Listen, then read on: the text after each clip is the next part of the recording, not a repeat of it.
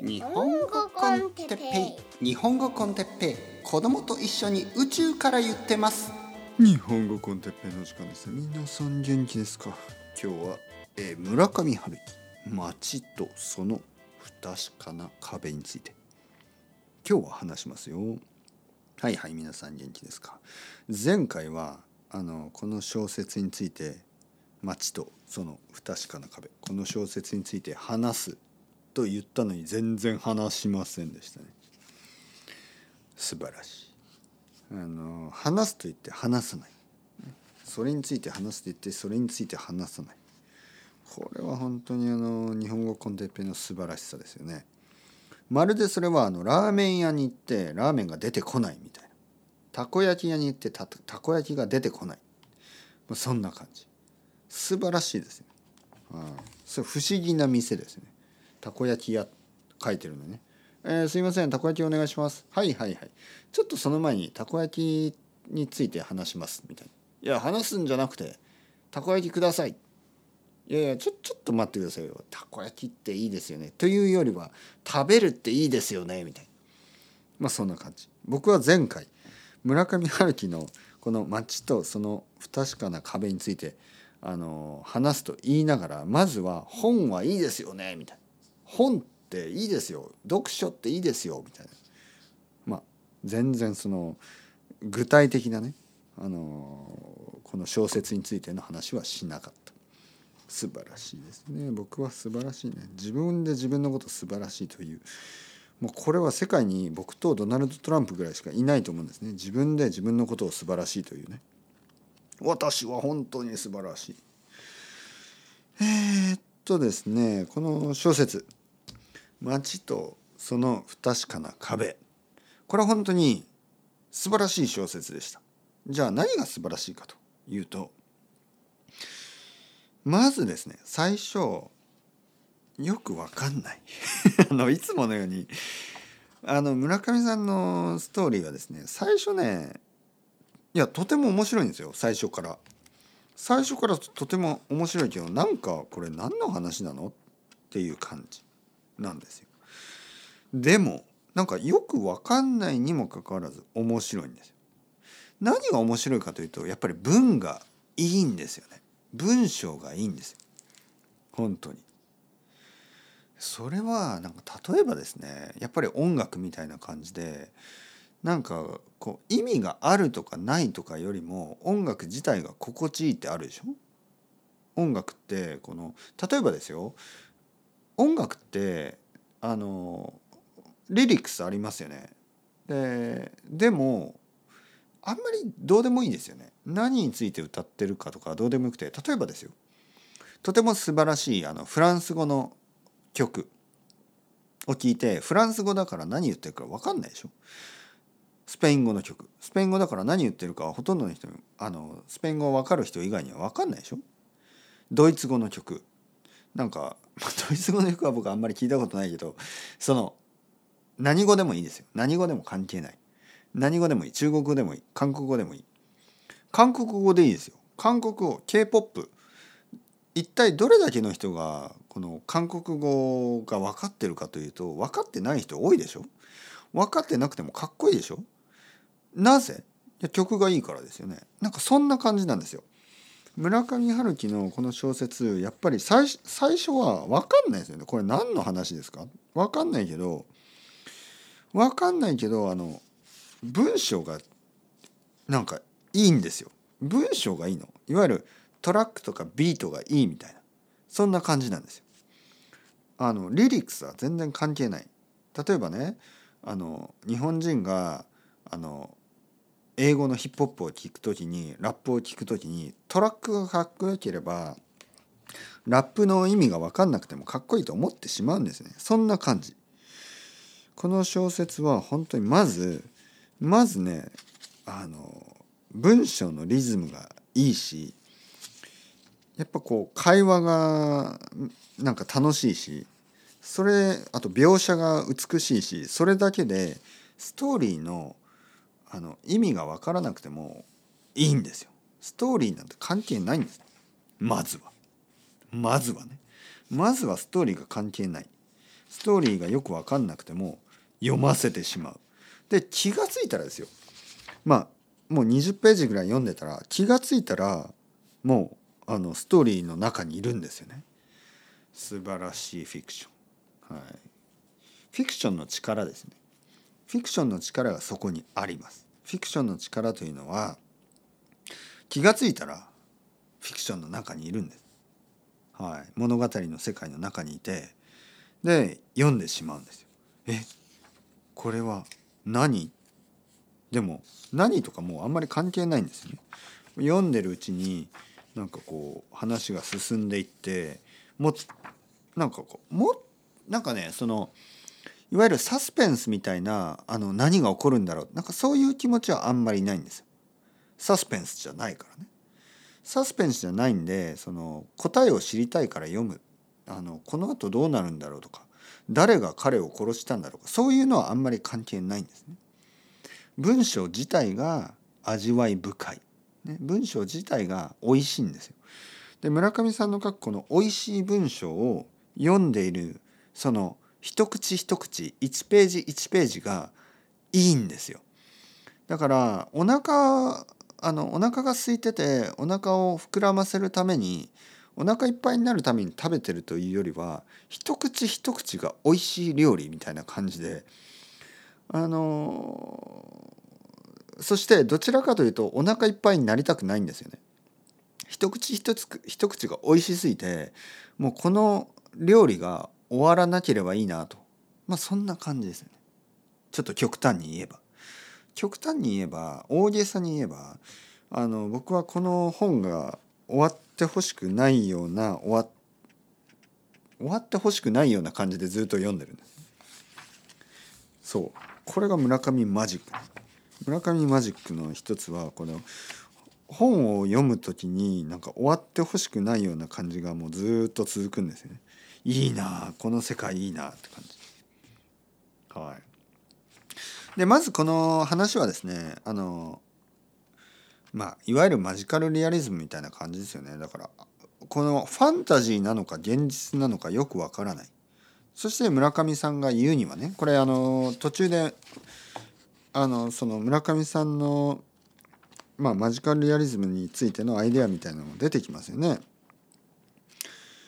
あの話の中に出てくるんですけど会話の中でねあのガルシア・マルケスの話とかが出てきてそうガルシア・マルケマルケスのね、えー、話がここに出てきます。最後の方本当に最後の方にね、えー、ガルシア・マルケス聖者と死者との分け隔てを必要としなか必要とはしなかったコロンビアの小説家何が現実であり何が現実ではないのか。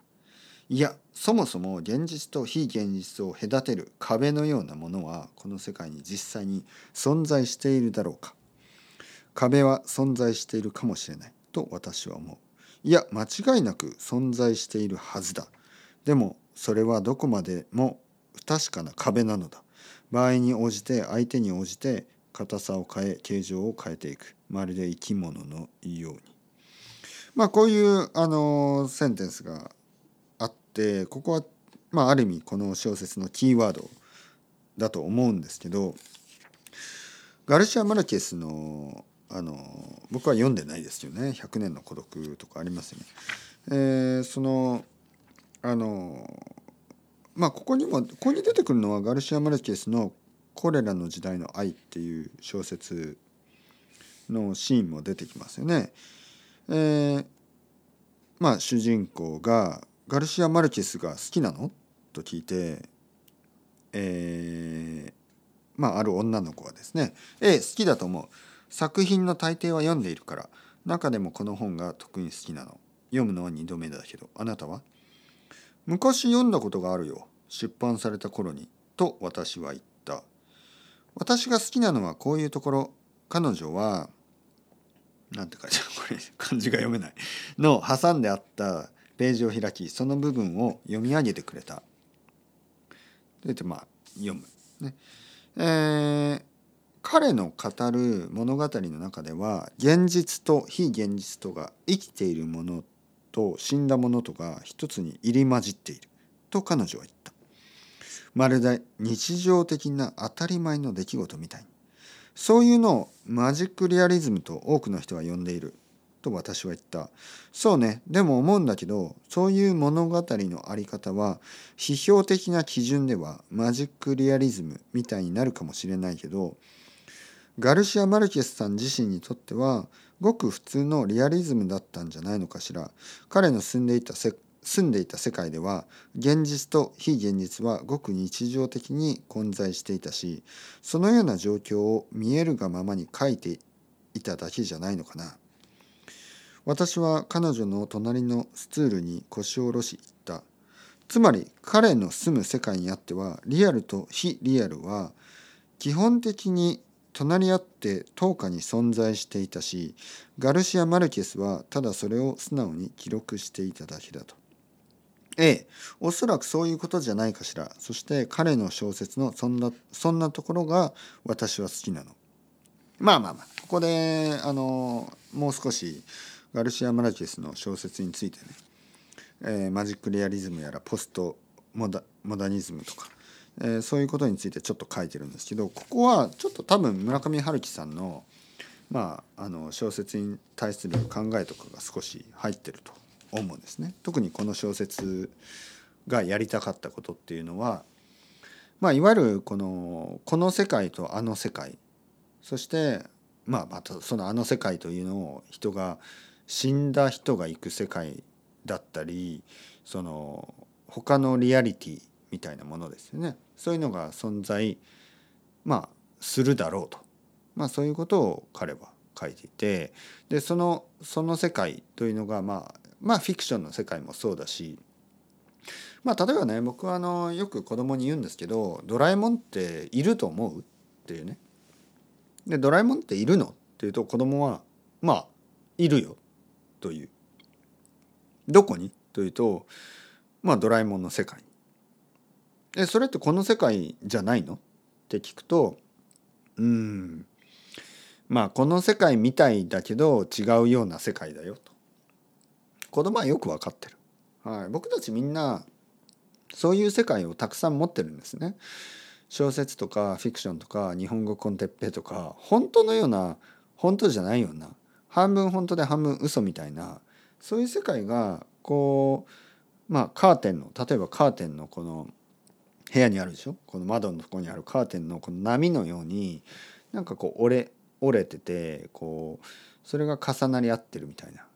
まあいわゆるまあマルチユニバースの考え方とかもそうですけどなんかこう世界はなんかこういくつもあってでそれがまあ重なり合ってるような、まあ、そういう感覚がありますよね。